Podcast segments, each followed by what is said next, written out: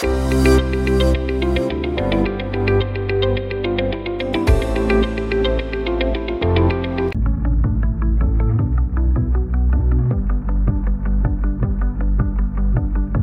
buenas tardes a todos. Muchas gracias por conectarse a este panel de inteligencia, inteligencia artificial y aprendizaje automático. Esta gran tecnología que nos sirve para dar un impulso a la productividad de los negocios globales. Y mucho se habla de la inteligencia artificial, tenemos muchos meses que se ha puesto de moda, pero ¿qué es la inteligencia artificial? En realidad es un concepto muy simple que es de manera simplificada las decisiones que puede tomar un cerebro humano, pero de manera exponencial. Tomar decisiones con, en un segundo, con millones de datos, en fracciones de segundo, muchísimas decisiones que nos ayudan en todos los ámbitos de nuestra vida. Y la verdad es que muchos de nosotros ya utilizamos esta inteligencia artificial todos los días sin darnos cuenta. Tenemos en los teléfonos celulares algunas herramientas habilitadas que nos entienden, eh, conocen todos nuestros datos, nuestra información, tenemos todos, la mayoría, redes sociales que también aprenden de nuestros hábitos de consumo y de pronto nos envían información personal que nosotros no hubiéramos pensado que la computadora racionalizó e hizo. Esta inteligencia artificial se conecta igual que un cerebro con redes neuronales. Esas redes neuronales toman datos, los cruzan y entonces nos exponen un dato. El día de hoy tenemos cuatro panelistas súper experimentados en la materia, que tienen experiencia tanto en México como en otros países del mundo utilizando la inteligencia artificial para hacer más eficientes los negocios. La primera panelista es Suni Rojas de Hitachi. Ella es directora de ventas con 20 años de experiencia.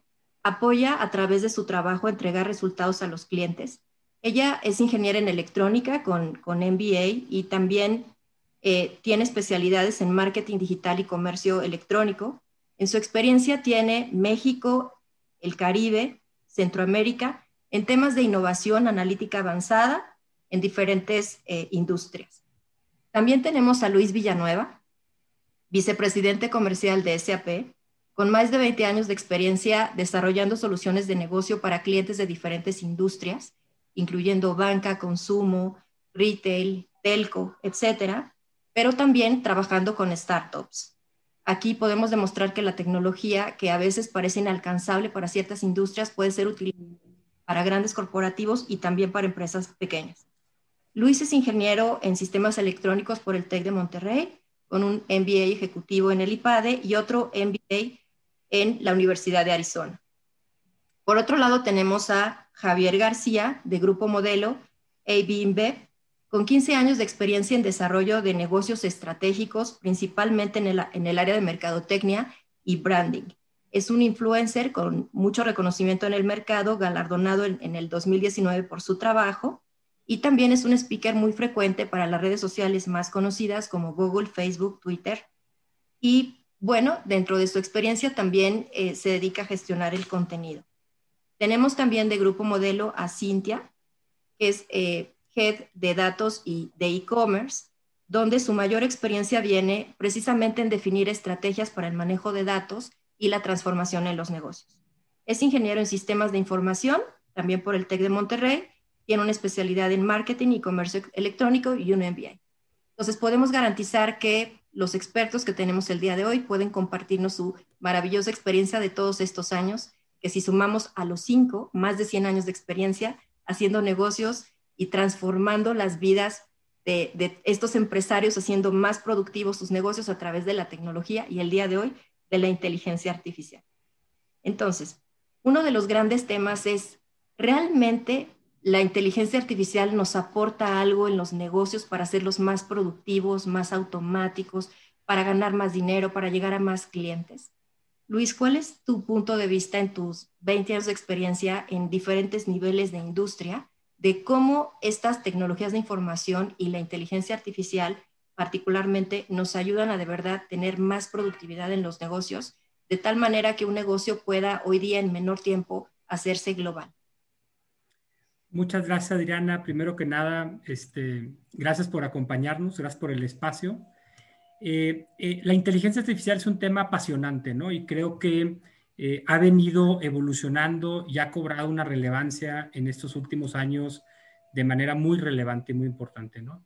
Este, en, en, en, SAP nos dedicamos a, temas de, procesos de negocio y somos eh, convencidos que la tecnología per se no termina de aportar un valor si no está aplicada a un proceso de negocio, ¿no? Este, nosotros vemos la inteligencia artificial eh, como, como dos formas de poderla adoptar y aterrizar en un negocio, ¿no?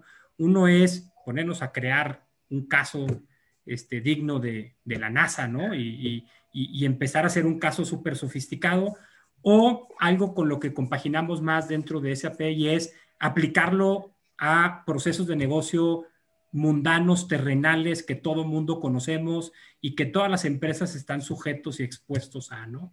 Estos, estos procesos de negocio obviamente nos llevan desde temas de finanzas, ¿no? Este, temas de customer experience, ¿no? Temas de eh, recursos humanos, ¿no? De, de, muchos temas logísticos, inventarios, ¿no?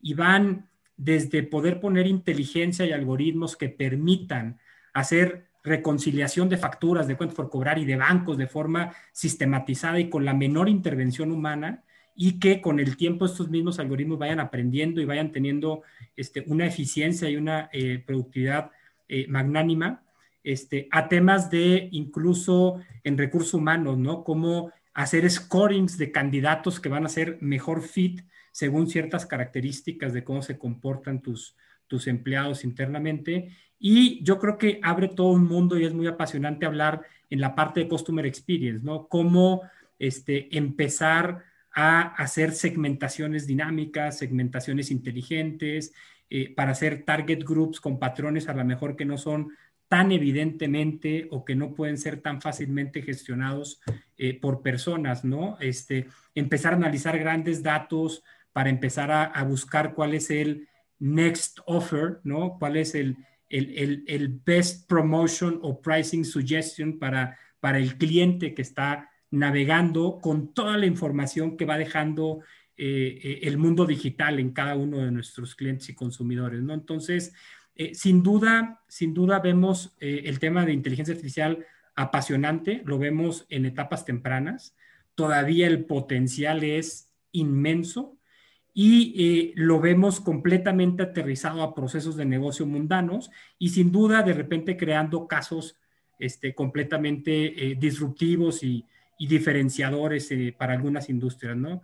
Eh, nosotros como, como SAP hicimos un estudio en una base de clientes que habían implementado ya parte de este tipo de, escenarios y de casos de uso y, y, prácticamente tratamos de identificar dónde estaba el valor y las principales palancas de valor de este tipo de casos, ¿no? Y estoy hablando de para haber documentado significa que ya los tienen operando. Para estarlos operando, pues significa que fueron early adopters, ¿no? Que estuvieron tempranamente experimentando, piloteando y tratando de desplegar este tipo de tecnología en sus organizaciones.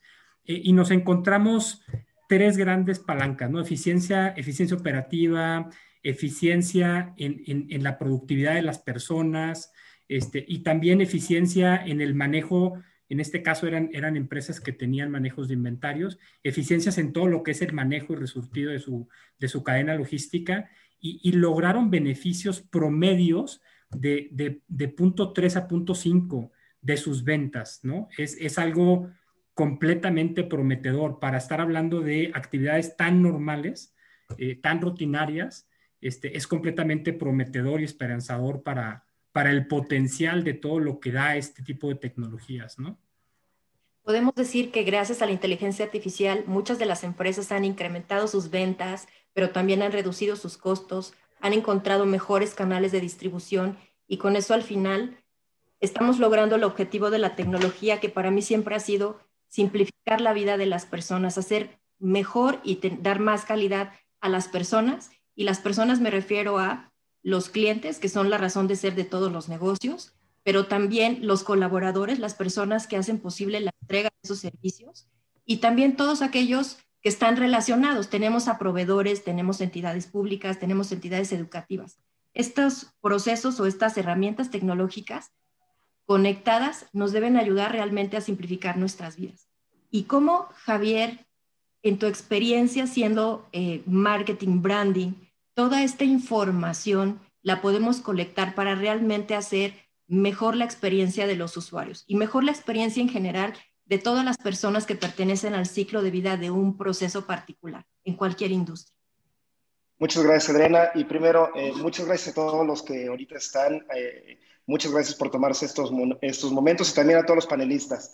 Ah, primero, eh, el tipo de visión y lo que ahorita van a ver de lo que ahorita vamos a platicar, sobre todo Cintia y yo, es un poquito diferente de lo que normalmente ustedes han visto cada vez que hablamos de inteligencia artificial y de estos temas que normalmente podemos considerarlos que son un poquito demasiado high-tech, que pueden ser un poquito más enfocados hacia procesos, ¿no? Y aquí cuando nosotros empezamos en una eh, eh, en este camino, ¿no? Con una empresa de este estilo, ¿no? Que vendemos, al final de cuentas, son productos de consumo súper masivos, ¿no? Y que nosotros, la forma en la que creamos las marcas es estar demasiado dentro de la cultura de los consumidores. Entonces tú cuando lo ves, obviamente AI nos puede ayudar a muchas cosas de la operación. Pero aquí cuando tú empiezas a ver, ok, ¿cuál es el rol de AI? Yéndonos hacia adelante, hacia cómo nos puede ayudar este tipo de tecnologías para crear marcas, para crear ahorita, igual como decía Luis, para crear eh, experiencias de consumidor y más desde el front facing, ¿no? Y ahí es donde nosotros hace más o menos unos dos años, eh, cuando empezamos a ir a este tipo de, de, conferencias como eh, South by Southwest, cuando íbamos a, a, a CES en Las Vegas, pedíamos, queremos encontrar a las próximas empresas que están haciendo inteligencia artificial hacia, hacia contenido, hacia marketing, hacia, hacia eh, eh, todo este tipo de, de, consumer facing, eh, de este tipo de plataformas, ¿no? De consumer facing. Y ahí es, ahí es donde cuando nosotros nos empezamos a hacer estas preguntas. Ok, ¿cómo AI nos va a ayudar para hacer mejor creatividad? Que eso fue brutal, ¿no? Y empezamos, cuando empezamos ahorita, eh, hace más o menos un año, a traer estos temas al equipo creativo, que también era, era parte de, de lo que nosotros manejábamos eh, interno, toda esta agencia que se llama Draftline, ahí empezamos con nuestros equipos creativos. Ok, ¿cómo vamos a empezar a usar AI para que podamos ser mucho más precisos en la forma en la que nosotros construimos las marcas? ¿Cómo también AI nos va a ayudar a poder comprar mejor medios, ¿no? Para optimizar. Esa es la parte más de costos, ¿no? Y ahí es donde empezamos a encontrar, imagínate, demasiada, demasiada, eh, teníamos ahí diferentes puntos de vista, ¿no? En el que algunos pensarían de que AI nunca podría hacer lo que un creativo puede hacer. Y ahí empezamos nosotros a probarlo, que cuando empezamos a analizar todas nuestras campañas, ¿no? las metíamos a, a un algoritmo y con una plataforma bastante interesante que se llama Box empezó a analizar todas nuestras campañas, empezó a analizar cómo el consumidor empezaba a interactuar con diferentes tipos de campañas, posteos, etcétera, ¿no? Contenidos, videos, lo que ustedes quieran, música. Y ahí empezamos nosotros a encontrar estos patrones, ¿no? Ya lo típico que nosotros em, empezamos a ver en esta literatura de AI. Y ahí empezamos nosotros a ayudar a los creativos, a darles un poco de información para que ellos fueran más, eh, para que fueran más precisos en la forma en la que ellos creaban sus, sus, eh, sus, las campañas. Y cuando empezamos a ver esto, nosotros igual como Luis hace rato lo, lo empezó, me, lo habló más en la parte de ventas, nosotros empezamos a ver ahí que teníamos mayor engagement, que teníamos, eh, que la gente recordaba mejor el, el, tipo de contenido, recordaba mejor nuestra marca, porque al final de cuentas eso es importante, que era el tipo de mensaje que les dábamos era relevante culturalmente para, para, para, para, para los consumidores. Y todo esto lo hicimos por medio de este tipo de herramientas. Y es ahí donde, nuevamente, algo que puede ser excesivamente avanzado, ¿no? Que puede parecer un poco, hasta un poco acartonado, ¿no? Porque de repente AI what the fuck, ¿no? nosotros lo empezamos a traer más hacia la cultura y empezamos a crear todas nuestras campañas, obviamente algunas más, algunas menos, con, con, con un componente de AI. Y me acuerdo, y ahorita seguramente vamos a hablarlo, va a haber ahí algunos ejemplos que les vamos a marcar de cómo con Corona, nosotros ahorita eh, ganamos el anunciante del año, etcétera, simple y sencillamente con el uso de este tipo de tecnologías, que ustedes ven del 100% de una de nuestras principales campañas, más o menos, y ahí Cintia es la experta, obviamente ella es la dueña y ama de todo esto, nos podrá decir, pero fácil fue optimizado eh, por ella hay alrededor del 60% de toda la campaña, de una de estas grandes campañas, ¿no? De estos grandes presupuestos y de estas cosas que todos ustedes como consumidores lo estaban tomando nuestra cerveza y que, y que rompió muchísimo, eh, muchísimos indicadores ahí eh, financieros y lo que ustedes quieran hablar, ¿no? Y también obviamente de amor de marca, etcétera. Digamos que gracias a la inteligencia artificial se redujeron los costos de hacer una campaña publicitaria en 60%. No, de hecho, eh, ese 60%, si ves, eh, yo casi no hablé ahorita de costos, porque sí tuvimos una mejora y esta mejora va un poco más a cómo podíamos comprar medios, pero eso no era tanto el objetivo de esto. El objetivo de, usar AI en nuestras campañas era cómo nosotros, cada vez que teníamos un posteo, este posteo tenía mejor eh, click, eh, un, un, mejor CTA, ¿no? Que es, un, que es que la gente diera clic en, la publicación y que de ahí se fuera nuestro comercio electrónico o de ahí se fuera a conocer más eh, sobre la campaña que teníamos. Y esto cuando tú lo ves de una pieza que era 100% hecha por un, por un creativo versus la pieza que era optimizada por AI, tú veías la diferencia abismal de cómo crecía versus 100% humano versus humano ayudado con AI. Y es ahí donde veías estos, estos incrementos eh, brutales de, de eh, clic al comercio electrónico, en el cual ahorita sí puedo hablar un poquito más de eso. Y ahí el 60% que yo hablaba era que el 60% de la campaña total que nosotros hicimos, de todo el esfuerzo, todo venía optimizado por AI. De acuerdo, lo que te hizo llegar a más clientes y esos clientes le dieran clic a una posible compra. Sí, y sobre todo que fuera más relevante para los clientes, porque si tú ves, para los consumidores, porque tú ves un posteo, ¿cuántas veces nosotros somos bombardeados día a día a día con miles de informaciones, miles de marcas nos hablan, ¿no? Y por eso es que tú pagas, todos los que están aquí probablemente todos pagan algún tipo de suscripción premium, ¿para qué? Para no ser interrumpidos. Entonces, cuando tú tienes de repente te podemos interrumpir en Instagram, digamos, sale un posteo. Si este posteo no capta tu atención en microsegundos, milisegundos, simple y sencillamente pierdes la atención, que no, que esto es la, la, recuerda que la atención es la nueva economía, ¿no? Y, y, nosotros lo que hacemos es optimizar con AI que todo lo que tú ves en ese posteo, en este, en este eh, eh, Instagram Story o lo que sea, que esté optimizado para que, uno, el mensaje sea lo que a ti, Adriana, te, te interesa, dos, de una forma gráfica, que a ti rápido el mensaje te llegue ¿no? Y que no tengas que perder mucho tiempo para entenderlo. Y que de ahí mm, me llama, me, está hablando a mí, ¿no? Es bastante, es bastante relevante. Mm, ¿Por qué no? Le voy a dar un clic. Dándole el clic, obviamente ya te llevamos hacia el universo que nosotros queremos construir y evidentemente después hacia comercio electrónico o alguna de las otras plataformas que tenemos. Muy bien. El momento en el que el cliente nos mira y decide si sigue con nuestra página y nos compra es un momento de los finales en una estrategia de negocios, pero es uno de los más importantes porque es donde realmente concretamos una venta, en este caso de manera masiva. claro, y, sí, perdona que te... Crear todo, esta, todo este proceso atrás requiere de esta estrategia y a mí me gustaría preguntarle a Cintia, en su experiencia en estrategias de, de negocio, ¿qué elementos realmente necesitas consolidar para que definas mi campaña debe dirigirse a este lado o los mensajes clave deben ser esto o el auditorio al que yo me estoy refiriendo es este, cómo segmento ese mercado y cómo realmente puedo mirar mi empresa de manera interna que esté preparada para responder a ese mercado si estoy haciendo una campaña voluminosa. ¿Cómo me ayuda la tecnología para poder realmente tomar estas decisiones y estar preparado?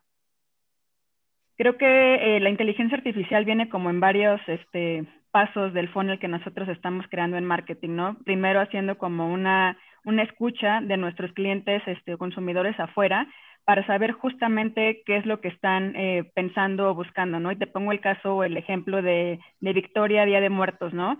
Si bien ahorita Victoria siempre ha festejado el Día de Muertos o siempre hemos festejado en México esta tradición, la verdad es que ahorita era muy difícil salir con un mensaje de vamos a festejar a la muerte tras todo el tema que tenemos ahorita del, del COVID, ¿no?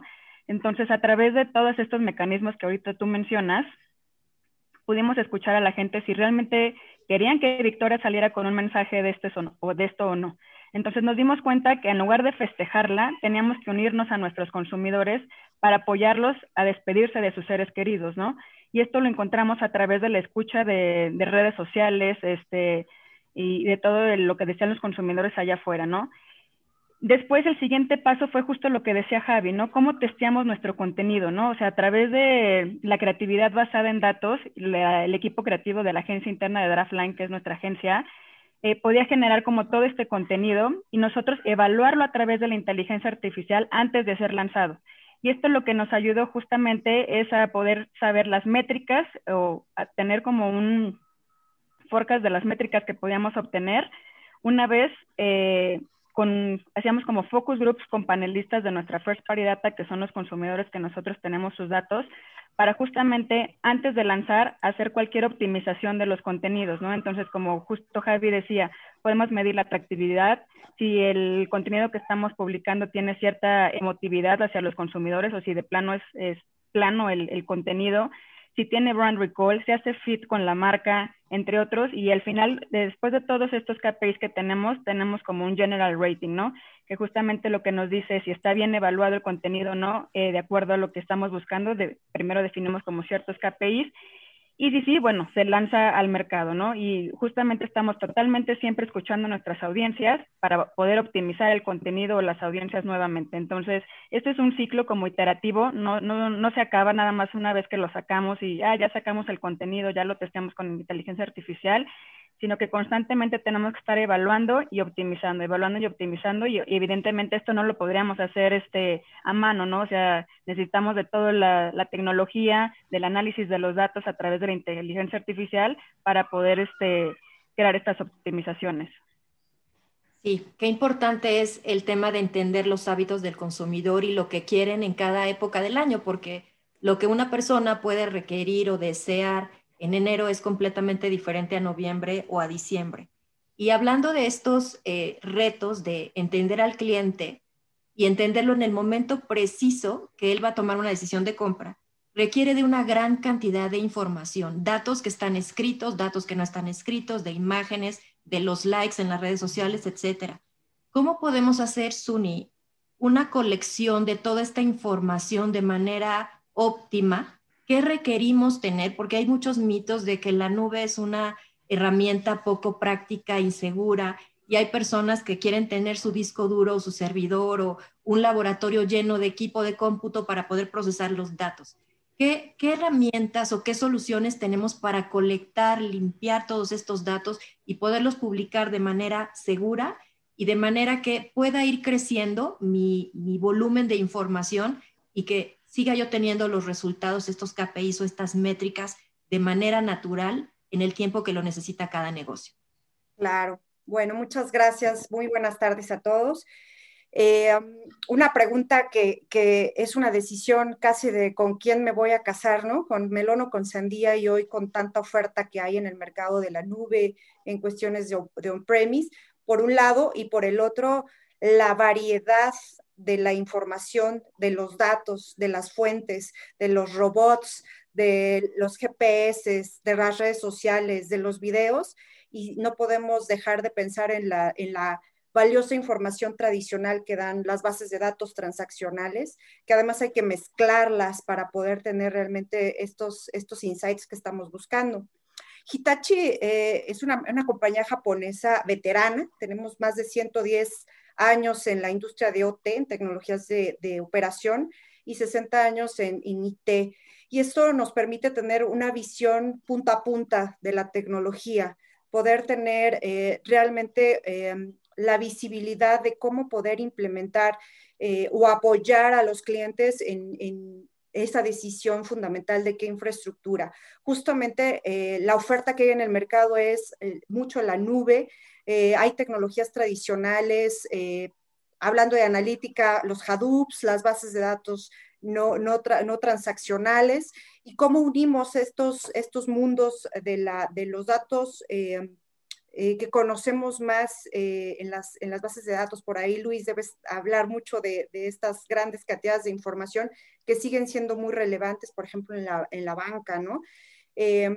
y creo que todo se alinea a lo que por ahí mencionaban Javier y Cintia, que eh, ellos, son, ellos son el front de esto, ¿no? Lo que necesita el cliente, lo que necesita su corporación y eh, las, las alternativas de infraestructura se deben de adaptar a eso a lo que busca cada una de las industrias, porque al final de cuentas, tanto las plataformas eh, de infraestructura, hardware, software, servicios, van alineadas a lo que buscamos realmente impactar con la inteligencia artificial, que es, ¿qué queremos hacer? O sea, bajar costos, subir ventas, cross-selling, upselling, marketing digital moderno y realmente alinear ese objetivo a lo que vamos a poner atrás. Pero definitivamente hay cuestiones básicas que debe cubrir eh, cualquier plataforma, sea lo que decidamos hacer y que convenga a, los requerimientos eh, que buscamos como corporación y también a las grandes cantidades de datos que vamos a implementar. Pero es, importante primero tener una ingesta de datos eficiente, a una plataforma que realmente permite ingestar cualquier tipo de dato, estructurado, no estructurado, semiestructurado, que permita orquestar un proceso de analítica punto a punta para que realmente se pueda tener esa automatización y esa agilidad. Otra cosa muy importante es que estas plataformas de preferencia se sugieren open source, open para poder ser flexibles y conectarse con cualquier otra plataforma que surja mañana o que ya tenga de legacy o que me permita realmente ser integrado y, escalable. Porque al final de cuentas, eh, muchos proyectos de analítica, y por ahí Javier, Cintia, no van a dejarme mentir, empiezan con, algo particular y empiezan a hacerse exponenciales y entonces hay que crecer todo, ¿no? Las plataformas completitas. Entonces, eh, las decisiones deben estar basadas en tener plataformas completamente flexibles, eh, escalables, eh, sacar lo mejor de los mundos de las ofertas que hay hoy. La nube tiene muchas cuestiones interesantes, pero también hay que tener en cuenta los temas de seguridad, de gobernabilidad de los datos. Entonces, también hay que evaluar cuestiones híbridas, si fuera el caso. Es muy importante hoy en día eh, hablar de inteligencia artificial con ética, con gobierno, con seguridad. Y hoy nos enfrentamos realmente a un tema de tener ese control cibernético en, eh, eh, aunado a todos estos temas de, automatización y de machine learning. Entonces, eh, creo que las decisiones y las plataformas están a la mano. Hay muchísimas buenas opciones. Lo más importante es tener claridad y, un, un workload o un diagrama orquestado de lo que, realmente queremos hacer y tener una plataforma que nos permita hacer eso también un poco hablando de los, de cómo vemos o cómo medimos, ¿no? Tener eh, una plataforma abierta a conectarse. En estos casos hay muchísimas empresas que ya han invertido en herramientas de BI, de Business Intelligence. Entonces, eh, lo que se vaya a decidir es importante que hable con estas herramientas previas para poder dar eh, pues los KPIs en dashboards, en visualizaciones claras y que se puedan realmente conjuntar eh, todas estas nuevas plataformas que hay hoy en día. Un ejemplo importante, por ejemplo, eh, que tenemos en Hitachi es, eh, nosotros somos los proveedores de transporte del tren de alta velocidad en Londres y lo, lo hacemos a través de un esquema de transporte, transporte como servicio, no como el tren tradicional. Entonces, eh, lo que se hace es una, cuota mensual en donde se incluye todos los mantenimientos predictivos y ahí se incluye muchísimo los temas de sensores, de analítica avanzada eh, y se vende como un, as a service de un eh, conjunto de cosas y de infraestructuras, hablando de OT, de IT, de IoT, de sensores, de robots, de inteligencia artificial, que permiten optimizar el transporte de alta velocidad en un país primermundista. Entonces, ese es un ejemplo muy claro de lo, de lo que una buena decisión de qué plataforma tomar eh, nos puede llevar a, esos niveles de soluciones. Y detrás de esto hay plataformas de todo tipo, ¿no? Hay plataformas de ingesta de datos modernas, pero también se utiliza mucho la información tradicional.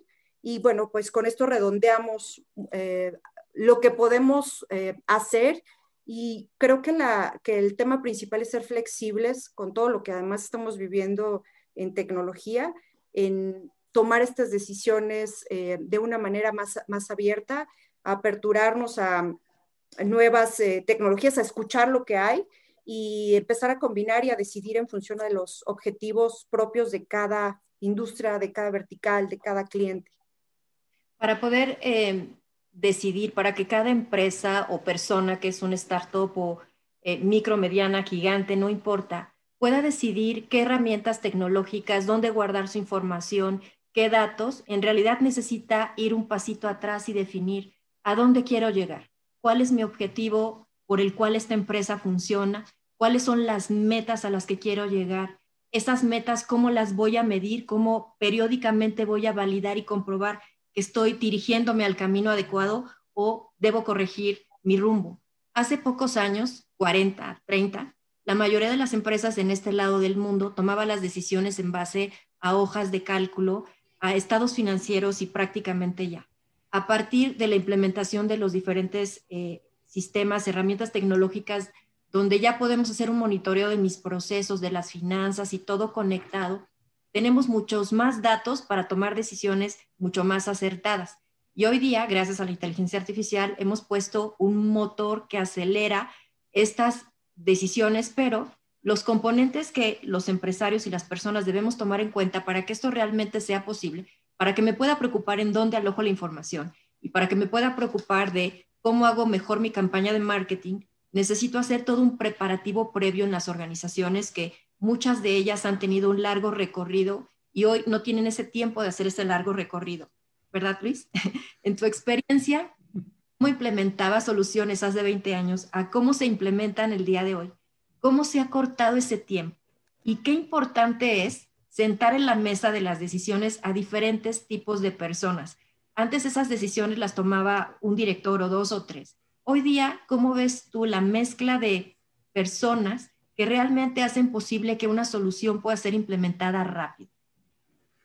Gracias, Adriana. Mira, eh, el, tema de implementar inteligencia artificial eh, no, dista mucho de otro tipo de proyectos, ¿no? A lo mejor resaltaría algunas, algunas diferencias, ¿no? Obviamente, al ser un tema todavía, este, todavía muy, muy reciente, digamos, puede no haber un conocimiento homologado en distintas áreas de la empresa o en distintos stakeholders dentro de una organización, ¿no? Entonces, yo, yo creo que como primer paso hay que educarnos un poco, ¿no? De las capacidades, de lo que es, de lo que implica y de lo que puede aportar al negocio, ¿no? Eh, segundo, y, y, como todo proyecto de transformación, ¿no? Hay que tener muy claro el por qué, ¿no? O sea, entrar en un proyecto nomás por, por, por, el gusto de la tecnología no necesariamente te va a llevar a un resultado de negocio, ¿no? Y, y puedes en el camino desviarte y, terminar este, literalmente en un fracaso, ¿no? Entonces, este por qué tiene que estar muy alineado a la razón, al propósito, a la estrategia de la empresa, ¿no? Este, este por qué es, es una alineación de negocio. Aquí todavía hablar de la inteligencia artificial puede ser prematuro, pero, pero si no, más bien como empresa qué es lo que estoy buscando, para qué lo estoy buscando. Y ahora sí, eh, ya aterrizarlo en un cómo y ese cómo eh, empieza a hablar de, mucha organización dentro de una empresa, ¿no? Hay que hablar de gente, es, es medianamente natural que pueda haber un gap en el conocimiento de este tipo de soluciones y de cómo llevarlas a, una práctica. Y, ahí hay que apoyarse de, de, consultores que tengan ese tipo de experiencia, hay que hablar con gente que ya lo haya vivido, siempre esa, esa, esa convivencia, ese intercambio de experiencias es muy rico, eh, antes de hablar ya de, cuál es el software que me va a ayudar a hacer esta inteligencia artificial, ¿no? Y este componente trae un tema pero grandísimamente relevante que son datos, datos, datos, datos, ¿no? Hay muchas hipótesis que se identifican, se dan, y luego no encontramos los datos para poder soportar este, un algoritmo que nos ayude en este tipo de, procesos, ¿no? Eh, eh, en esa API lo resalto, lo vemos proceso oriente, es un tema de procesos, ¿no? Este, y entonces hay que identificar cuáles son esos procesos, cuál es el valor potencial que podemos obtener en estos procesos. Nos podemos perder en, en, en el amor por el arte y ejecutar algo sin la necesidad de tener una hipótesis de cuál es el valor que voy a perseguir. Ahorita Javier lo mencionaba, ¿no? Oye, busco un engagement mayor, busco este, captar la atención, ¿no? O sea, de, de mis campañas, tener un mayor conversion desde el, desde el, el, el, el hit al, al, a que entren, a que exploren ahora sí mi, mi, propuesta de valor, ¿no? Entonces, este, es, es, muy, es muy importante en este proceso tener identificados estos KPIs que vamos a buscar y, y, medirlos y ver si son objetivos alcanzables, si son objetivos a lo mejor alcanzables, pero si son interesantes de perseguir, ¿no? Desde el punto de vista de valor hacia la empresa, ¿no? Y luego, ya, ya que vimos el, el, el, get familiarized, educarnos, ya que vimos el por qué, ya que vimos cómo organizarnos internamente, quién nos ayuda, consultores, etcétera, ahora sí, crear y probar, ¿no? Este, yo, yo me gusta mucho repetir una frase de Jeff Bezos, ¿no? O sea, la innovación es riesgo, todo lo que sea algo nuevo va a representar riesgos, pero el fracaso es solo seguir insistiendo en innovaciones que no tienen un buen destino y seguir apostando dinero, ¿no? Mientras tú hagas una innovación y si no ves que va por buen camino, la cortes, para, para, para Jeff Bezos en este caso no es un fracaso, es un aprendizaje, ¿no? Entonces, e, esto llevado al mundo de nuestras empresas es crear y probar, crear y probar, crear y probar, ¿no? Este, de forma, de forma, digamos, pequeña, controlada, viendo si el resultado es relevante y siempre con la óptica de escalarlo, ¿no? O sea, al final de cuentas el beneficio máximo va a estar en escalarlo, pero no, no hay que hacer un esfuerzo gigante de todo, si, no tenemos una, hipótesis probada, ¿no? Entonces, para mí serían un poquito el, el, el ¿no? El pad de cómo tratar de incursionar eh, nuestras empresas en este tema tan, tan apasionante de inteligencia artificial. Sí, súper apasionante y muchas gracias, Luis. Entonces, nuestra recomendación para estos empresarios y personas que quieren hacer adopción de estas nuevas tecnologías, primero debemos tener una claridad de por qué estamos haciendo lo que queremos hacer cuál es el resultado o ese qué que queremos lograr. Eh, después el cómo, que es donde vienen todas las soluciones tipo SAP que nos van a ayudar a hacer todo este recorrido vía automatización, vía diferentes procesos, que si esos procesos no tienen una claridad de cómo los ejecuto y quién los ejecuta, y está toda la cadena limpia, entonces los datos no, probablemente no van a estar listos para poder darnos estos resultados que estamos esperando. Y este tema súper interesante que estamos viendo hoy inteligencia artificial, pero que se junta con el design thinking o el principio de innovación, de cómo crea un nuevo concepto que ahora no se usa solamente para hacer productos, sino también para encontrar soluciones y hacer prototipos pequeños, los pruebo, los lanzo, me equivoco, lo vuelvo a hacer y no tener ese sentido de que me equivoqué y entonces pierdo. Como bien dijiste, es una necedad querer incursionar en una solución que ya probé en una escala pequeña que no resulta. Entonces, de ahí la gran importancia de conocer y entender qué quiere nuestro cliente, porque al final es quien nos va a dar esa, esa posibilidad de crecer, qué quiere el cliente y que la solución que le ofrezco es una solución que de verdad es factible, razonable y que me va, a dejar una utilidad. Entonces, aquí tenemos un equipo de expertos en el tema de entender al cliente, hacer una experiencia, posicionar nuestra marca con todo este tema de ya tengo mis, herramientas, los datos, el por qué, las métricas, etcétera, ¿cómo me van a ayudar las redes sociales y las diferentes herramientas existen en el mercado para poder traer este conocimiento de lo que el cliente quiere y entonces enfocar nuestros esfuerzos?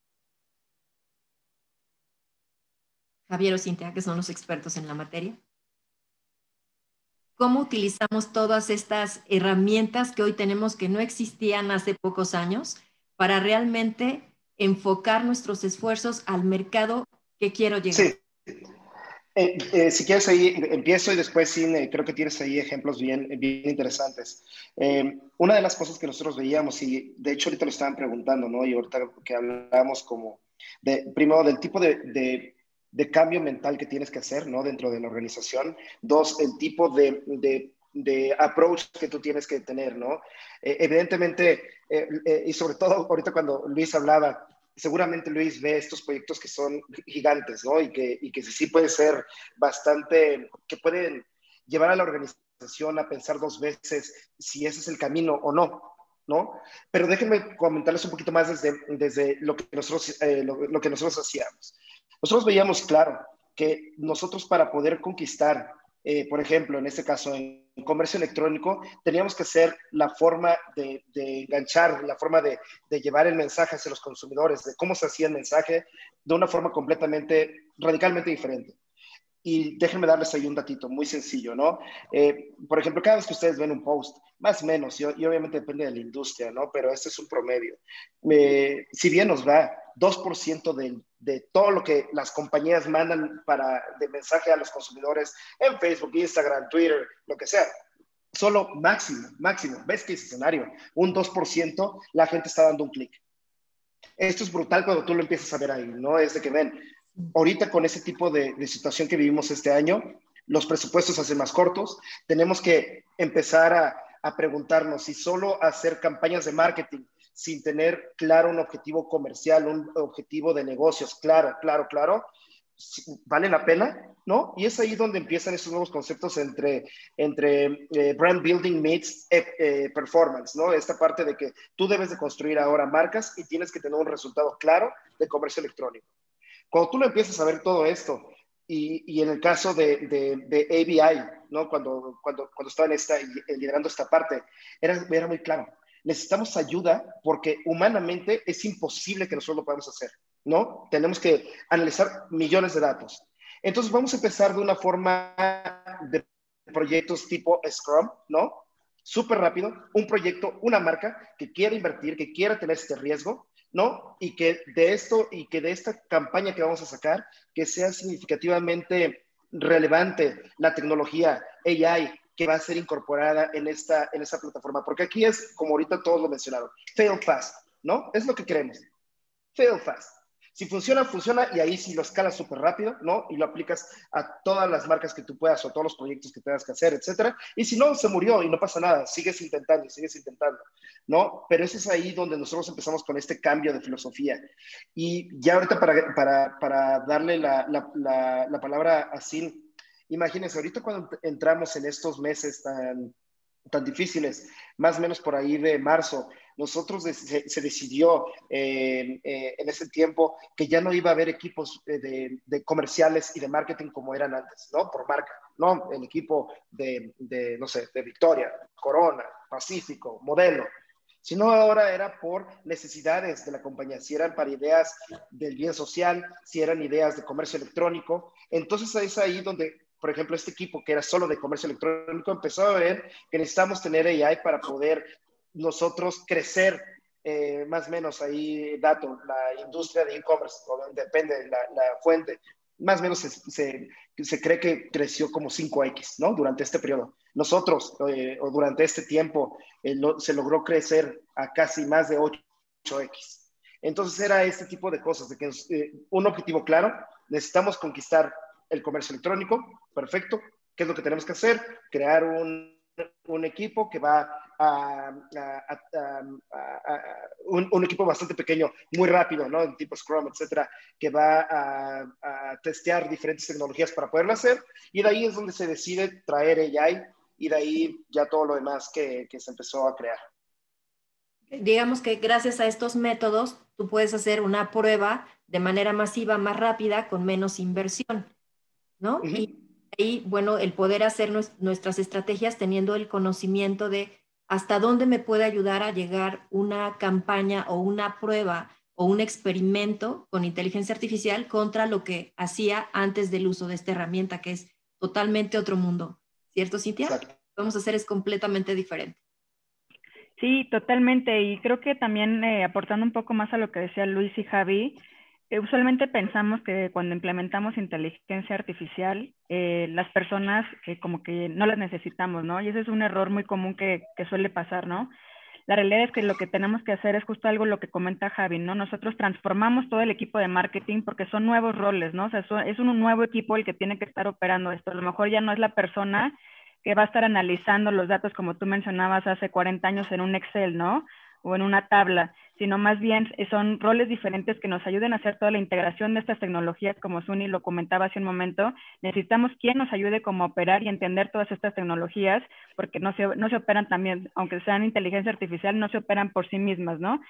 Y también este, algo que me gustó que también dijo Luis y, lo comento porque nos enfrentamos nosotros a eso, fue tener un objetivo claro. A veces teniendo tanta información, tantos datos, este, sin tener un objetivo, pues nos podemos perder entre tanto dato y al final no sabemos y esto para qué lo hice o esto para qué lo quería, ¿no? Y al final, si nosotros tenemos un Ferrari, eh, como todas las plataformas que tiene Suni, si tenemos este Ferrari, pero al final no tenemos un objetivo claro y no sabemos hacia dónde queremos ir, todo va a fracasar, ¿no? Y puede ser que le echemos la culpa a la inteligencia artificial, pero realmente fue que no supimos cómo implementarla. Tuve, teníamos las mejores plataformas, pero no lo que nos faltó fue tener este objetivo claro hacia dónde nos queríamos dirigir. Y bueno, eh, un poquito también eh, agarrando el tema que mencionaba ahorita Javi, nosotros eh, evaluamos también algo que este año fue totalmente diferente, ¿no? Nosotros veníamos acostumbrados en Grupo Modelo a hacer eventos, ¿no? El Corona Capital, el September Fest, y bueno, este año por el tema de la pandemia tuvimos que movernos así literal a una velocidad impresionante a hacer el tema de streamings. Pero también cómo saber si los streamings que nosotros estábamos haciendo eh, iban a ser del, del agrado de los consumidores.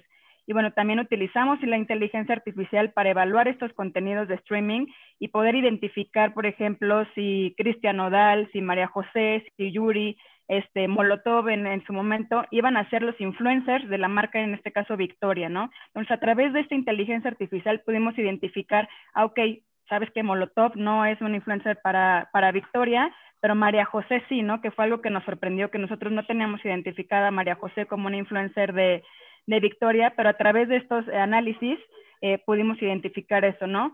Y algo muy importante es que a pesar de que hay muchas tecnologías de inteligencia artificial, la manera en que nosotros lo hacemos, al menos acá en, Grupo Modelo, es a través de un análisis biométrico, ¿no?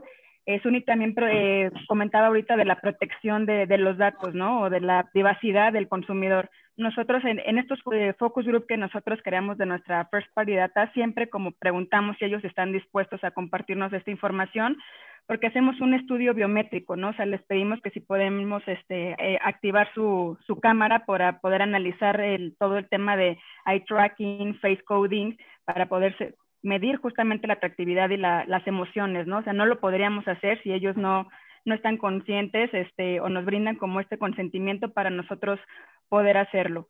Entonces, gracias a esto es que nosotros hemos podido eh, obtener los resultados que justo ahorita decía Javi, ¿no? O sea, a través de de los CPAs eh, hemos podido llegar a la conversión de arriba de dos puntos, que la verdad es que en una industria al menos como la nuestra es muy difícil que tengan arriba de uno y nosotros lo logramos como, como romper en ese sentido. Sí, por aquí están preguntando si con el tema de las metodologías de procesos que se utilizan actualmente, las ágiles como Six Sigma, Scrum, Kanban, eh, que si son obsoletas y que eh, en el caso de que incorporemos los RPAs. Y la verdad es que, como por ahí ya se ha mencionado, no podemos revolver unos temas con otros. Se utiliza la metodología de acuerdo al proceso que queremos eh, implementar. Si es un proceso conocido, con un destino muy claro, normalmente utilizamos una metodología tradicional. Cuando es un mundo como el que describía Luis, de que no estamos seguros, estamos innovando y vamos a probar con marcos pequeños y si nos equivocamos vamos a lo que sigue, ahí se utilizan las metodologías ágiles. Entonces, son diferentes mercados. Y también nos están preguntando, Suni, que en el caso de, las tecnologías Hitachi, Cloud, etcétera, si estas tecnologías pueden convivir, es decir, puedo tener una parte en una marca, otra parte en otra marca, y de alguna manera los datos se pueden ir combinando, porque es una realidad. Por ahí vimos que muchos empresarios ya tienen compradas ciertas plataformas o ciertas estructuras. ¿Cómo hago para realmente aprovechar lo que ya tengo sin tenerlo que tirar porque ya hice un gasto y hacer productivo mi negocio aprovechando lo nuevo que ya existe en el mercado, en este caso los clouds o los servicios que ofrece Hitachi?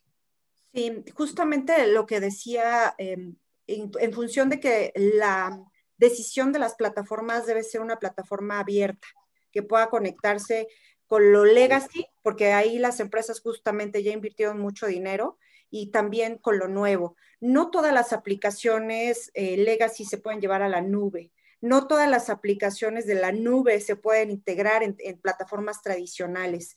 Entonces, eh, lo más recomendable en estos casos es tener plataformas abiertas, a que puedan aprovechar eh, justamente todos estos datos que ya se tienen, estas plataformas e inversiones, y también sacar lo mejor del, del mundo moderno, ¿no? ¿Cómo combino todo lo legacy con la nube, cómo hago economías de escala, cómo hago estos ambientes híbridos. Y sí, bueno, nosotros estamos muy focalizados en entender primero qué tiene el cliente, dónde ya invirtió y por supuesto alinearlo a los objetivos del negocio para poder sugerir eh, las diversas plataformas. Sí podemos hablar multimarca, eh, la multimarca es una opción justamente por las inversiones legacy, sin embargo, también aumenta los hilos ¿no? y la administración. Entonces hay que tener una estrategia ahí muy focalizada a realmente lo que vale la pena mantener en silos, en diferentes tecnologías eh, y tratar de simplificar lo más posible las plataformas.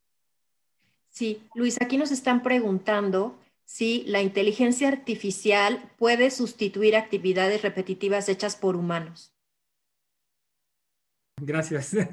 Es la frase más, este, más de moda en esta pandemia, ¿no? Eh, muchas gracias por la pregunta. Sin duda, eh, los procesos repetitivos son completamente eh, targets de ser eficientados, automatizados y, que la, inteligencia artificial nos ayude a optimizarlos, ¿no? Este, hay, gran cantidad de procesos que, ya están siendo desplegados de forma muy, muy business oriented, ¿no? Sin la necesidad de que los usuarios tengan que ser data scientists, ¿no? Este, para poder explotar y, y, acomodar los mejores algoritmos de predicción de cómo ir sistematizando este tipo de procesos, ¿no? En, en SAP somos fieles creyentes de la empresa inteligente, ¿no? Y la empresa inteligente no es más que la suma de procesos inteligentes, haciendo uso de la inteligencia artificial en, en muchos pasos del proceso, ya sea eh, completamente eh, eh, que los algoritmos nos den la recomendación, como que asistan al usuario dentro de cada paso para ponerle, oye, eh, los asientos contables más recomendados según la descripción de lo que estás comprando son estos, ¿no? O la refacción, ¿no? Que estamos visualizando, en lugar de buscarle en un catálogo de 80 mil piezas, puedas tomar una foto y te ayude la inteligencia artificial a decirte los top tres productos para poder reemplazar esta, esta refacción son estos, ¿no? Entonces, este, los procesos repetitivos sin duda son targets para ser eficientados, automatizados con inteligencia artificial y hay una gran cantidad de otros procesos también que en donde nosotros ya, ya estamos viendo que es tecnología disponible, ni siquiera estamos hablando de, de, estar innovando, sino es algo que ya está disponible y muy business oriented para ser adaptado por las empresas, ¿no? Y de hecho, aquí están preguntando si es posible predecir los comportamientos de los recursos humanos y algunas métricas, y definitivamente es posible gracias a la inteligencia artificial, pero como hemos platicado, hay que preparar los procesos, los datos, la infraestructura para que esto sea posible. Y por aquí... Ahí, ahí, Adriana, igual nomás complementar, este, vi la pregunta en el, en el, en el QA, ¿no? este, sí, ya tenemos scorings de propensidad de digamos, de talento que puede estar siendo propenso a salir o a renunciar, a estar sujeto a, renunciar. Y entonces, este tipo de, inteligencia artificial te, te, ayuda en base a la combinación de propensidad, en base a ciertos factores, ciertos eh, datos, eh, a que este candidato pueda estar saliendo, este, así como al impacto de ese tipo de rol dentro de la organización. Entonces, la combinación de los dos permitiría áreas de recursos humanos poder ser más proactivos y tratar de ser preventivos en términos de, eh, retener al talento, ¿no?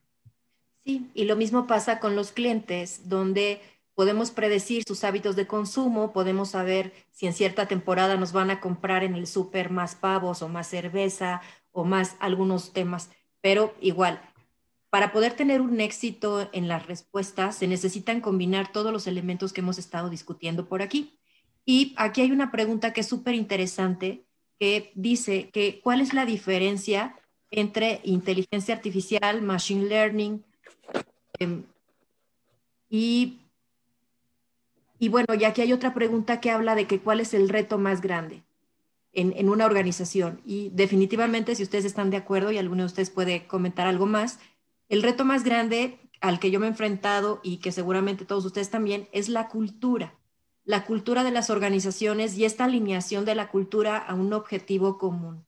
Después ya vienen los procesos, la tecnología, etcétera, pero sin duda quien hace que realmente los, los proyectos sean un éxito o un fracaso somos las personas que participamos en ese proceso. A mí me gustaría agregar algo. Eh, sobre todo yo creo que el principal reto es de que el, equipo senior, ¿no? Desde el CEO, CMOs, etcétera, ellos sean los que empiezan a creer en este tipo de tecnología. Porque es difícil poderlo hacer un poco bottom-up. No necesitas tener demasiados puntos y demasiadas, demasiados casos que hayan probado el éxito de, de la tecnología, ¿no? Para poder convencer si tú no empiezas desde, desde top down, ¿no? Nuevamente desde el CEO, que, él, que ellos crean en este tipo de tecnologías, creo que es prácticamente imposible que pueda haber una adopción, ¿no? Y un cambio fundamental. Y eh, nuevamente, y perdón ahí que, lo, que regresa a, nuestro ejemplo, ¿no? De, de esta parte eh, de, de, nuestro caso, ¿no? De lo que nosotros vivimos eh, durante estos meses.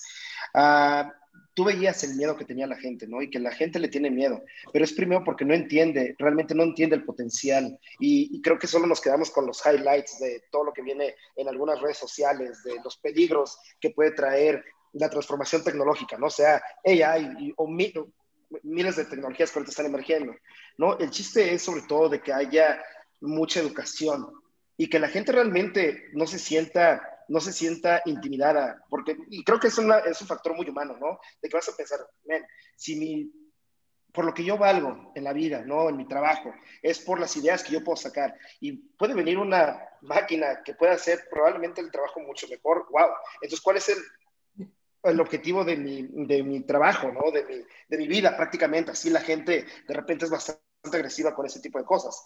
Pero nuevamente, cuando tú tienes senior management completamente involucrado eh, y que quiere entender, aprender sobre estas tecnologías y después implementarlas, creo que también esto ayuda mucho a que el, el, resto de los equipos empiece a evangelizarse, empiece a entender, empiece a aprender, ¿no? Y que de ahí inmediatamente tú puedes ver de que lo que hacías de una forma normal y que no eras precisamente el mejor, puedes convertirte mucho en el mejor o puedes simplemente sencillamente transformarte en la mejor versión de lo que tú puedes llegar a ser. Sí, aquí nos están comentando que para que cualquier giro sea exitoso utilizando estas herramientas, de verdad necesitan crear contenidos de calidad. ¿Sí? ¿Alguno de ustedes tiene una opinión de esto? Yo estoy 100% de acuerdo, pero expertos en datos nos pueden explicar por qué es importante la calidad de la información. Uno de los, de los grandes retos de estos proyectos es justamente dos cosas, el acceso a la información de una manera eficiente y el, la limpieza y calidad de los datos para poder mezclarlos y buscar todo el, siguiente proceso. Muchos proyectos, el 80% de los proyectos de analítica avanzada aplicada se pueden perder justamente en la búsqueda y en la limpieza de los datos. Entonces, desde el punto de vista de cómo lo agilizamos, eh, hay plataformas que de manera automática ya están homologadas para esa ingesta y esa búsqueda de datos de cualquier tipo y poder realmente mezclarlas para pasar al siguiente nivel del proceso de, toda esta información. Sí, por aquí nos preguntan cómo enrolar a un director en invertir en una estrategia adecuada de datos para poder utilizar machine learning o inteligencia artificial. ¿Alguno de ustedes en sus experiencias han lidiado con un director está escéptico a utilizar esta tecnología porque no piensa que le va a dar algún beneficio. Creo que todos. Todos, todos, todos. Lo, comentaba Javier, ¿no? El gran reto es eh, entenderla de tal manera que podamos nosotros ser esos agentes de cambio en educar a nuestro management en el potencial y el valor de, lo que puede traer este tipo de soluciones, ¿no? Este, obviamente, este, empecemos empecemos chicos, ¿no? Pero, pero creo que teniendo claro el, por qué, el qué busco, el para qué lo busco, el por qué lo busco y cómo esto se alinea a la estrategia, este, nos da un primer paso, ¿no? Nos da un primer paso en empezar a tener esta receptividad en, nuestro equipo directivo y ejecutivo, ¿no? Y como decía Adri, que justo no es fácil, ¿no? O sea, al, final creo que al menos tres de nosotros tenemos el perfil tecnológico, excepción creo que de Javi. Y luego, este, como querer vender eh, algo así o querer que la gente, al menos en mi área, por ejemplo, de marketing, lo adopte es difícil, ¿no? Porque dicen, oye, ahí viene el de tecnología, venderme esto, ¿no? O esto es, esto es de tecnología, esto, ¿por qué lo vamos a empezar a implementar en marketing? Creo que es ese justo cambio de mindset que tú hablabas, ¿no? O sea, esto no es eh, algo que el equipo de tecnología debe de hacer, o, al menos no por sí solo, no es algo que el equipo de data deba de hacer porque no es este, responsabilidad de data nada más. Si empezamos a vernos como en silos, la verdad es que esto no va a funcionar. O sea, este es un trabajo en conjunto que si no todos estamos alineados, si no se compra como justamente Javi decía en todos los niveles, esto no funciona por más que el equipo de tecnología le venga y lo haga, por el, que el equipo de datos venga y analice toda la información que hay. Si esto no está este, cross en todas las áreas del negocio, tanto vertical como horizontal, esto no va, no va a funcionar, ¿no? De hecho, desde mi punto de vista, debería ser el negocio quien impulsa un ajuste, una optimización o hacer el proceso más productivo.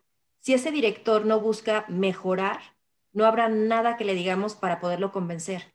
Y si le hablamos en sus términos, en un término de negocio, te puedo ayudar a, y bueno, y la tecnología o cómo se llame la herramienta es lo de menos. De hecho, a él no le importa cómo se llama, ni la marca, ni el producto, nada. Lo que quiere saber es cuál es el resultado que va a lograr después de esa inversión. Entonces, por aquí nos preguntan si recomendamos hacer análisis de datos financieros. Es una pregunta súper interesante, pero además la respuesta es también eh, uno de los temas que deberían ser los primeros que debemos analizar, así como analizamos los, hábitos de consumo, el analizar las finanzas para una empresa es el punto medular.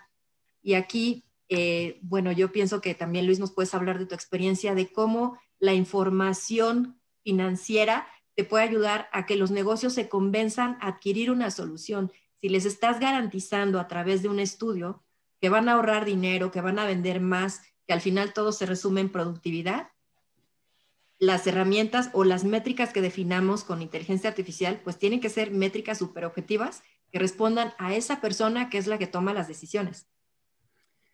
Totalmente, ¿no? O sea, pero para cualquier proyecto, yo creo que no, no es exclusivo de de, inteligencia artificial, este, nadie quiere hacer un proyecto nomás por, por entretenerse, ¿no? Yo creo que la, época de la Gran Depresión, donde la actividad económica para reactivar la economía era haz un pozo para taparlo, creo que eso ya quedó en el pasado. Las empresas buscan ser más competitivas, buscan generar un diferenciador y, es ahí donde eh, hay, que, hay que aterrizar el, el qué queremos hacer y el cuál es el y el por qué lo queremos hacer, cuál es el beneficio de negocio. Este, sin duda, eh, ahí es donde hay que ser muy, muy ácidos en, en, testear la hipótesis. Bueno, si logro esto, ¿cuál es el beneficio potencial que puedo alcanzar como organización? Eh, los, los hombres de negocios, no quiero hablar de, de, los ejecutivos, pues todos piensan en sentidos, en sentidos de, de what's, what's in for me aquí, ¿no? Entonces, hay que traducir cualquier iniciativa a un, a un buen caso de negocio que permita terminar de ver si vale la pena o no dedicar recursos, tiempo y energía de la organización para alcanzar estos objetivos, ¿no? Sí. Luego, hay otro aspecto que es súper importante y que aquí hay una pregunta relacionada, es cuáles son las características, herramientas, conocimientos que las empresas requieren para sus colaboradores para poder lidiar con estas nuevas tecnologías. Bueno, yo, yo aquí eh, coincido con justamente lo que decía Javier y, Luis, y bueno, Cintia también mencionaba el, público para hablar de, analítica no es precisamente la gente de tecnología solamente, ¿no? Entonces, en realidad el conocimiento eh, para las empresas es el tener clara la estrategia hacia dónde voy y Em, es materia de los, de los que estamos en el mundo tecnológico, el apoyarlos en darles las ofertas, las opciones, para que puedan ajustarse justamente a, lo que está buscando la corporación como, como objetivo. Entonces, em, hay, hay, demasiada oferta, hay demasiadas opciones. Eh, y yo creo que lo que sí deben de, de tener hoy las compañías es eh, gente muy eh, focalizada a, como estar abierta ¿no? a, lo nuevo. la parte marketing es muy importante, por ejemplo, para tomar decisiones en, temas de, inteligencia artificial porque impacta directamente la gente financiera y específicamente hablarles en, su idioma. ¿no? A, la gente, a un financiero le va a interesar cuánto cuesta y qué, qué, rendimiento me va a dar esta tecnología, pero a la gente de marketing le va a interesar cuánto va a impactar esta campaña en mis ventas y cómo puedo medirlas. Entonces, eh, creo que el conocimiento eh, en general ya lo tienen las compañías, tienen áreas de infraestructura. Hoy hay una posición nueva en las eh, empresas que es los CDO, los Chief Data Officers, que están siendo muy relevantes para la toma de decisiones en estas áreas, porque están focalizados justamente a qué datos tengo, cómo me alineo con la tecnología y cómo me alineo con, la corporación para cubrir las expectativas. Entonces, ahora hay también nuevos roles que están teniendo las empresas. Obviamente, los científicos de datos, que son aquellas carreras de matemáticas aplicadas, actuarios, hoy tienen un potencial enorme como, como, como estas opciones de, de ciencia de datos, que también hoy tienen un gran auge para las corporaciones, pero no necesariamente las empresas tienen que tener tres o diez o cien científicos de datos porque tampoco es que, exista esa, esa posibilidad. Entonces pueden hacerse combinaciones con empresas especializadas para poder eh, ayudarlos a, tener todo lo que, lo que es necesario en un proyecto de esta índole. Por aquí nos están reclamando que no contestamos la diferencia entre inteligencia artificial y machine learning. Si quieren, yo les puedo dar algo muy breve. Eh, hay muchos conceptos, ¿no? Eh, algo muy simple y muy comercial que yo podría poner en la mesa es, pues, machine learning es hacer que las máquinas aprendan de patrones a través de la ingesta de datos y algoritmos matemáticos. Y la inteligencia artificial es automatizar eso, que las máquinas tengan un proceso automatizado para poder hacer ese aprendizaje de los patrones matemáticos y de los datos. Sí, luego dicen, en la salud para poder predecir pandemias es posible utilizar la inteligencia artificial y también para nuevos medicamentos y vacunas. Bueno, definitivamente sí, si los datos demográficos de salud de los diferentes países están alimentados en una fuente única, sí es posible predecir que viene una pandemia porque resulta que en algún lugar se enfermó alguien y de ahí se fue corriendo y de aquí viene este, esta respuesta que tiene que ver con Machine Learning. Si nosotros alimentamos a las computadoras con cierta información, en algún punto con este Machine Learning, la computadora va a poder decir, siguiendo este patrón, el índice de contagio va a ser este. Y en el tema de medicamentos, pues la verdad es que hay que combinar varias tecnologías para generar un nuevo medicamento, ¿no? Y eh, antes de, de conectarnos aquí hablábamos de las nuevas disciplinas, una de ellas es inteligencia artificial y la otra es la genética son dos materias que son prácticamente nuevas, tienen tantito más, bueno, nuevas de 60 años, tampoco es que hayan nacido ayer, pero la, la idea es que el día de hoy las personas no solamente conocen un concepto, tienen que conocer muchos conceptos. Y por aquí alguien pregunta de qué hace para conseguir información sobre fuentes de trabajo o empleos de gente que se dedica a la inteligencia artificial si yo les dijera que todas las empresas de México necesitan al menos una persona que maneje estos temas, la cantidad de, empleo que se ofrece es mucho. Pero si además de saber inteligencia artificial, también aprenden gestión de datos y aprenden un poco de experiencia de usuarios y un poco de marketing, las posibilidades de encontrar trabajos es mucho más grande. Porque aquí, ustedes que están viendo todas las promociones de, Grupo Modelo, seguramente están viendo que para poder hacer una campaña se necesitan muchas especialidades y las empresas cada vez buscan optimizar, entonces buscan que una persona haga muchas cosas, ¿cierto? Entonces, ¿qué le diríamos a todos estos profesionales que están buscando trabajo y que son apasionados y conocen el tema de inteligencia artificial? Me gustaría agregar eh, una cosa, y sobre todo cuando lo ven es tan excitante lo que está pasando ahorita en el mundo y, saliendo un poco de, grupo modelo, ¿no? Eh, ustedes vean cuántos productos ahorita no están haciendo por el hecho de inteligencia artificial o machine learning, cómo ayuda a las empresas a empezar a encontrar productos que van a, que tienen una necesidad, que van a, a cubrir una necesidad súper clara que no lo habían visto las personas y de repente es un quitazo, ¿no? Por ejemplo, en la, en la cuestión de las bebidas, de, de, bebidas, ¿no? Y un poquito en, en el universo donde nosotros estamos. Uh, por ejemplo, los seltzer. No sé si cuántos de ustedes conocen qué es seltzer, ¿no? Pero son estas aguas, eh, agua mineral más o menos, que tiene algún tipo de, que tiene un alcohol y tiene un sabor. Esta cosa empezó a reventar de la noche a la mañana. Nadie sabía de, de este tipo de, productos. Y fue por estar escuchando eh, y con cosas tan sencillas, ¿no? Ahí era un poquito más machine learning. Que empezaba a escuchar qué es lo que la gente está buscando, qué es lo que está googleando, qué es lo que está buscando en, eh, no sé, en cualquier tipo de buscador que ustedes quieran de, de redes sociales, etcétera. Y de repente empezó ahí a encontrarse ciertos patrones y ahí era, ok, ¿por qué no creamos entonces una, este producto, esta bebida, que tiene perfecto todos los componentes que están buscando esta, este grupo demográfico. Y pum, fue completamente un trancazo de la noche a la mañana, ¿no? Y es lo que está tomando. Imagínense, en menos de año y medio, eh, de algo que haber sido completamente inexistente, igual dos años. Uh, ahorita tiene del market share de, de, alcoholes en Estados Unidos el casi el 5%, ese tipo de bebidas, por algo que la máquina ayudó a entender, usó un montón de datos de miles de formas para crear o dar hints, ¿no? Dar ahí guías de productos y crearon esta cosa. Y es un trancazo. Y ustedes lo ven, está tomando a toda, a, toda esta industria por completo de, de sorpresa. ¿No? Y ahí la gente que, que pudo eh, leerlo de una forma anticipada, etcétera, bueno, ahorita son multimillonarios, etcétera. Y ahí es lo que me gustaría invitar a, a mucha la gente, supongo que hay de diferentes edades, etcétera. Uno, para la gente que está apenas entrando en, en este mundo laboral, es que tienen que tener esta mente de que probablemente ahorita sí, AI es lo más hot, va a seguir probablemente en los siguientes años, pero lo más importante es tener esta neuroplasticidad de que probablemente viene otra tecnología que ustedes van a tener que aprender de una forma rápida, ¿no?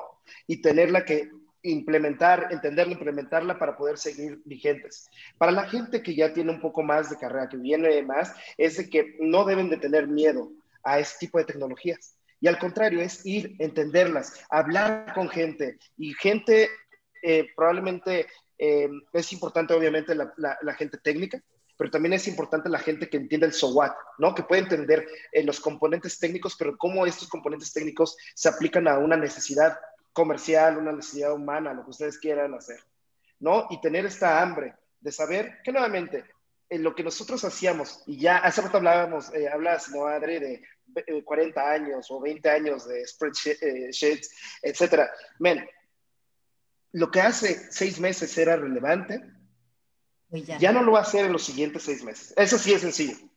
Y después en seis meses va a pasar seguramente otra cosa, algún otro cambio ahí brutal que seguramente ya nos va a ayudar y va a volver a pasar lo mismo. Y es este cambio que tienen que aprender, que lo que antes era, ya no es, y es completamente esta neuroplasticidad de tengo que volver a aprender, tengo que tener esta, esta base que por lo menos entender de data, entender de matemáticas, después entender la forma de cómo todo esto se empieza a aplicar a diferentes ramos de, de, de negocios normales, de la vida común, ¿no? Y ahí es lo más importante, ¿no? No ser, al menos más desde mi parte, ¿no? No tan técnico, pero es este tecnicismo, cómo se aplica a la vida normal, diaria, etcétera. Sí, yo, y pensando yo... que Adelante. No, igual, igual complementar un poquito el, el, en la misma línea que comenta Javier, ¿no? O sea, eh, yo, yo, los invitaría, leamos, hay mucha literatura, hay mucha eh, este, eh, literatura muy disponible, eduquémonos, tengamos un poquito más de contexto, de conocimiento de qué es, para qué es, cómo funciona, etcétera. Y dos, donde, donde típicamente las empresas y los emprendedores terminan batallando es cómo mejor uso esta tecnología, cuál es el caso práctico de negocio que le doy. Entonces, invitarlos a decir, oye, en lo que yo hago, ¿cómo funcionaría o cómo pudiera aplicar esto? O en lo que hace mi, mi hermano, mi vecino, mi, mi, mi peer, mi, mi, mi, cliente dentro de mi misma empresa donde estoy ahorita laborando, donde sea. O sea, ¿cómo pudiera estar siendo esto aplicado en distintas áreas? De, de, de, nuestras empresas, ¿no? Y creo que eso nos va a abrir la mente y nos va a ayudar a tratar de cómo poder hacer este tipo de planteamientos, de cómo usar ahí en, en distintas partes del negocio. Creo que este, el Connect Business with IT has always been a struggle, ¿no? Y ahí es donde creo que este, eh, es más fácil para el negocio saber dónde utilizar IT que para IT llegar a, creerse business consultants y decir, este, ahora vamos a segmentar de esta manera, Javier, ¿no? Es la nueva forma de segmentar. Sí, pero y bueno. perdón ahí que interrumpa, interrumpa rápido. Y, yo creo que muchos de los, de los errores que, que, que, se cometen en las empresas es de que yo veo data, eh, yo lo veo como el fin, ¿no? Y no debería ser el fin. Pero a veces se vuelve la data, ¿no? O ese, la métrica se vuelve el objetivo. No sé si me captan ahí. No, que la métrica, por ejemplo, en este caso de inteligencia artificial, nos va a ayudar de, todos los ejemplos que hablamos, ¿no? A mejorar las ventas por XY eh, proceso que se siga, a poder predecir cómo se va a mover el stock de, nuestro precio de la acción, eh, eh, por ejemplo, si eres un banco de inversión, etcétera. No sé, hay miles de formas.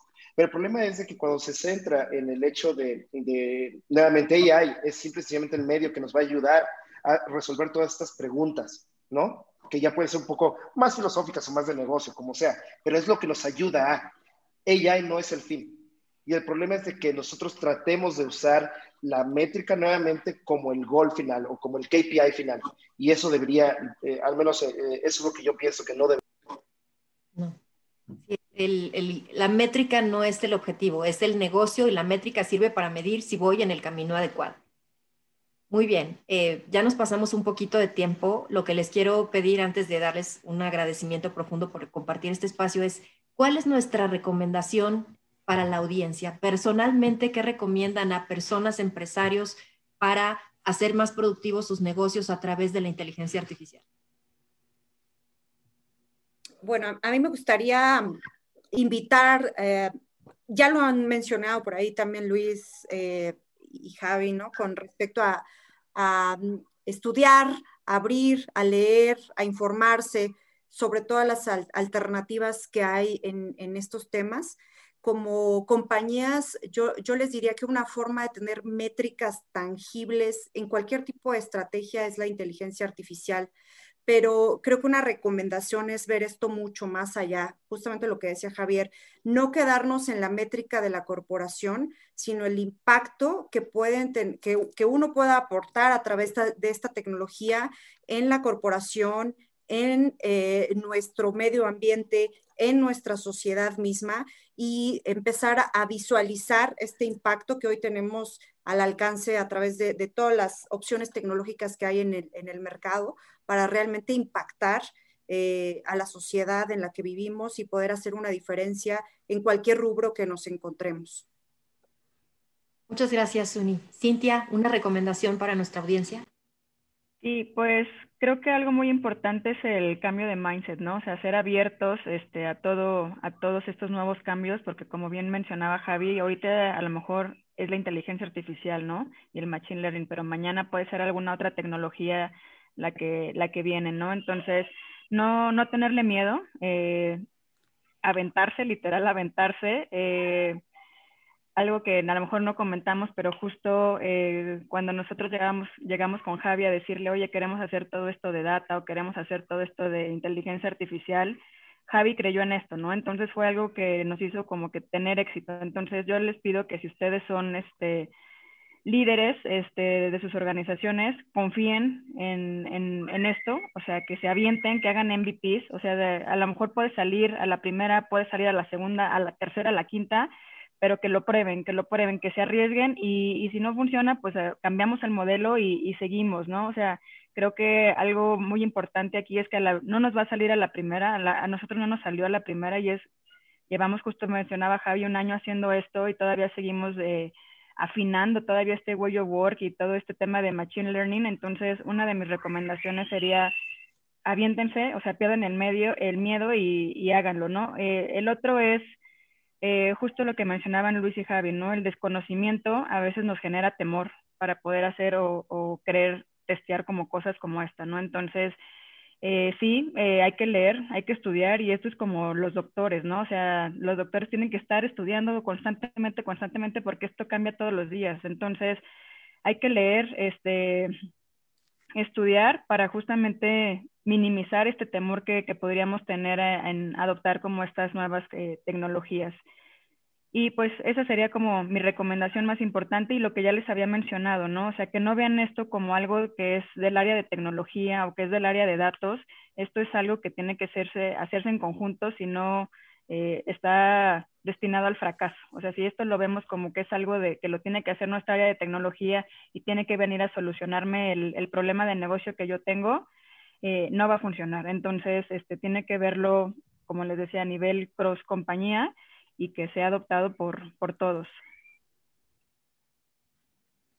Muchas gracias, Cintia. Javier, ¿qué nos recomiendas? Buenísimo. Voy a tratar de hacerlo rápido. Eh, aquí es, eh, nuevamente, y es, eh, voy a hacer un poquito como de, de comercial. yo sí, yo soy muy fan de ir a foros y, e ir a cosas que probablemente no son tan, tan, tan hardcore de tecnología si, si no son un poquito más como en el punto medio, ¿no? Eh, ahí nuevamente, eh, ahorita creo que en, enero vamos a tener todos la oportunidad de ir a CES de una forma virtual, de una forma eh, básica, fácil, ¿no? Y, mucho más barata que irte a Las Vegas durante esa semana, es métanse qué está pasando en CES, cómo, cómo estas tecnologías están bajando hacia hacia lo que está pasando en nuestro día a día y todo lo que viene es súper excitante, súper sexy, porque nuevamente AI y perdón ahí de, de, hablarlo, evidentemente soy muy vendedor, muy marquetero, pero ella es lo más sexy que hay. Y es increíble cuando tú empiezas a ver todas estas interacciones que tú puedes hacer en contenido, en la forma, por ejemplo, lo que eh, eh, se empezó a hacer y lo que viene ahorita de Netflix, de todas las series. ¡Wow! Es increíble, véanlo. Es sexy. Todo lo que viene de, de gaming, lo que está haciendo Fortnite con AI. ¡Wow! Es impresionante. También eh, va, a faltar un poquito de meses, eh, o realmente no sé para cuándo lo vayan a mover, South by Southwest. A todos les recomiendo, entren a, a, ver las pláticas de la gente y sobre todo de estas pláticas, ¿no? De cómo están bajando estas grandes tecnologías, estas tecnologías que pueden parecer ahí un unicornio, etcétera. Es, men, cómo lo están bajando a cuestiones que son mundanas, que son del día al día, de lo que viven sus hijos, de lo que vives tú, de lo que viven tus papás, de lo que viven tus vecinos, etcétera, tu comunidad es lo que yo los invitaría, ¿no? Y, seguir, seguir obviamente a MIT Sloan, eh, ahí, eh, es una de las grandes agendas que tiene, que tiene MIT, ¿no? De, educar siempre es un poco feo, ¿no? Pero eh, por lo menos de tratar de guiar, de abrir qué es lo que está pasando, síganlo. Y también vean toda esta literatura, como ahorita decía Luis, Suney, también Sin, métanse, es súper sexy, ¿no? Y, también ahí traten, al menos yo, ¿no? Cada vez que me hablan tan, tan, tan técnico, ahí ya me empiezo a perder, pero ya cuando empiezo a ver todas las posibilidades que hay, todo lo que puedes hacer, ahorita había preguntas desde medicina, todo lo que puedes hacer en, en, educación, bueno, el mundo es gigante, es infinito lo que puedes hacer ahorita con, eh, con esta tecnología que ahorita está tan de moda, ¿no? AI, Machine Learning, lo que sea. Y es eso. Muchas gracias, Javier. Muy interesante. Luis. Muchas gracias. La verdad que creo que ya lo han comentado Suni, Cintia, Javier, Javi, perdón, este, e, entrarle al tema, ¿eh? invitarlos a entrarle al tema, por más desconocido, por más eh, confuso que pueda ser sofisticado, créeme que tiene una practicidad muy, muy relevante para las empresas. Eh, lo, lo comparo y es es como la computadora hace algunas décadas, ¿no? Era para muy poquitos y a lo mejor había empresas que decían, yo nunca voy a operar con eso, no lo necesito y, completamente eh, es una tecnología que conforme se están eh, teniendo estas olas de innovación, ya está democratizada, o sea, ya está accesible para todos. Ya, ya, no es restrictiva de grandes empresas, de, de recursos sofisticados, de, es un tema súper, súper mundano y súper terrenal el poderlo llevar a la práctica en cada una de nuestras empresas. Entonces yo los invito como líderes de sus empresas, de sus organizaciones, entren al tema, edúquense, provoquen conversaciones con sus equipos de qué, qué has pensado, qué has visto, por qué no revisas qué más hay en este tema y, y, y entremos al tema. Lo que, lo que un, en un momento en el tiempo puede ser una ventaja competitiva, en el, en el largo plazo se vuelve un tema de supervivencia, ¿no? Como todas las capacidades tecnológicas y todas las capacidades de innovación. Entonces, entren al tema, están en una ventana de tiempo espectacular para subirse en una ola donde puedan potencializar y capitalizar esto muy, muy fuertemente, ¿no? Sería un poco el, la invitación. Muchísimas gracias. La verdad es que yo quisiera sintetizar todo lo que nos dicen. Por aquí nos recomiendan un libro que se llama eh, Inteligencia Artificial de Peter Norving. Pero como justo acaban de decir ustedes, lo que dice ese libro puede ser vigente un día, dos días, tres días, no sé cuánto tiempo. La verdad es que el conocimiento humano, que el año pasado estaba ayudando una plática, de todas las los años, las, los, de toda la, historia de la humanidad, se ha sintetizado en los últimos 20 años en, en las máquinas. Entonces, toda esa información de miles de años sintetizados en una máquina, pedir que demos una receta de cocina de qué hacer para estar al día, la única receta que yo les puedo dar es, hay que ser como niño. Cuando un niño quiere saber algo, vaya y explora. ¿Dónde? No sabemos. En la red con mis amigos, me meto a foros, conferencias, etcétera. Porque si les damos una receta de cocina, mañana eso ya no es. Hoy lo único que sí es un hecho es que todo sigue cambiando y sigue cambiando de manera acelerada. Y estamos cambiando desde que nacimos o desde que nació la historia de, la vida en, la Tierra, ni siquiera los seres humanos, estoy diciendo la vida, cómo se ha transformado la Tierra, cómo hemos ido evolucionando a través de las transformaciones eh, y revoluciones industriales, ¿no? Primero la máquina de vapor y la resistencia es siempre del humano. La naturaleza se adapta y los niños se adaptan. Los que no nos adaptamos somos los adultos.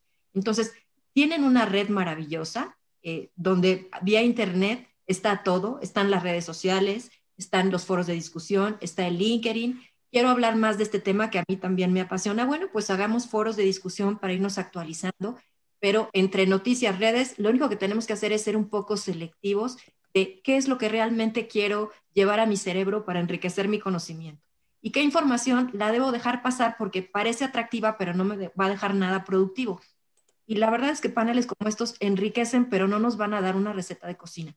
Simplemente nos van a dar ideas de cómo puedo hacer más productivo mi negocio, que las herramientas que antes eran inalcanzables para ciertos negocios hoy están al alcance de todo el mundo. Hay herramientas gratuitas, hay versiones para pymes. Entonces, si ya no quiero adoptarlas es mi decisión, pero de que hay todas las posibilidades, incluso gratuitas, existen en el mercado.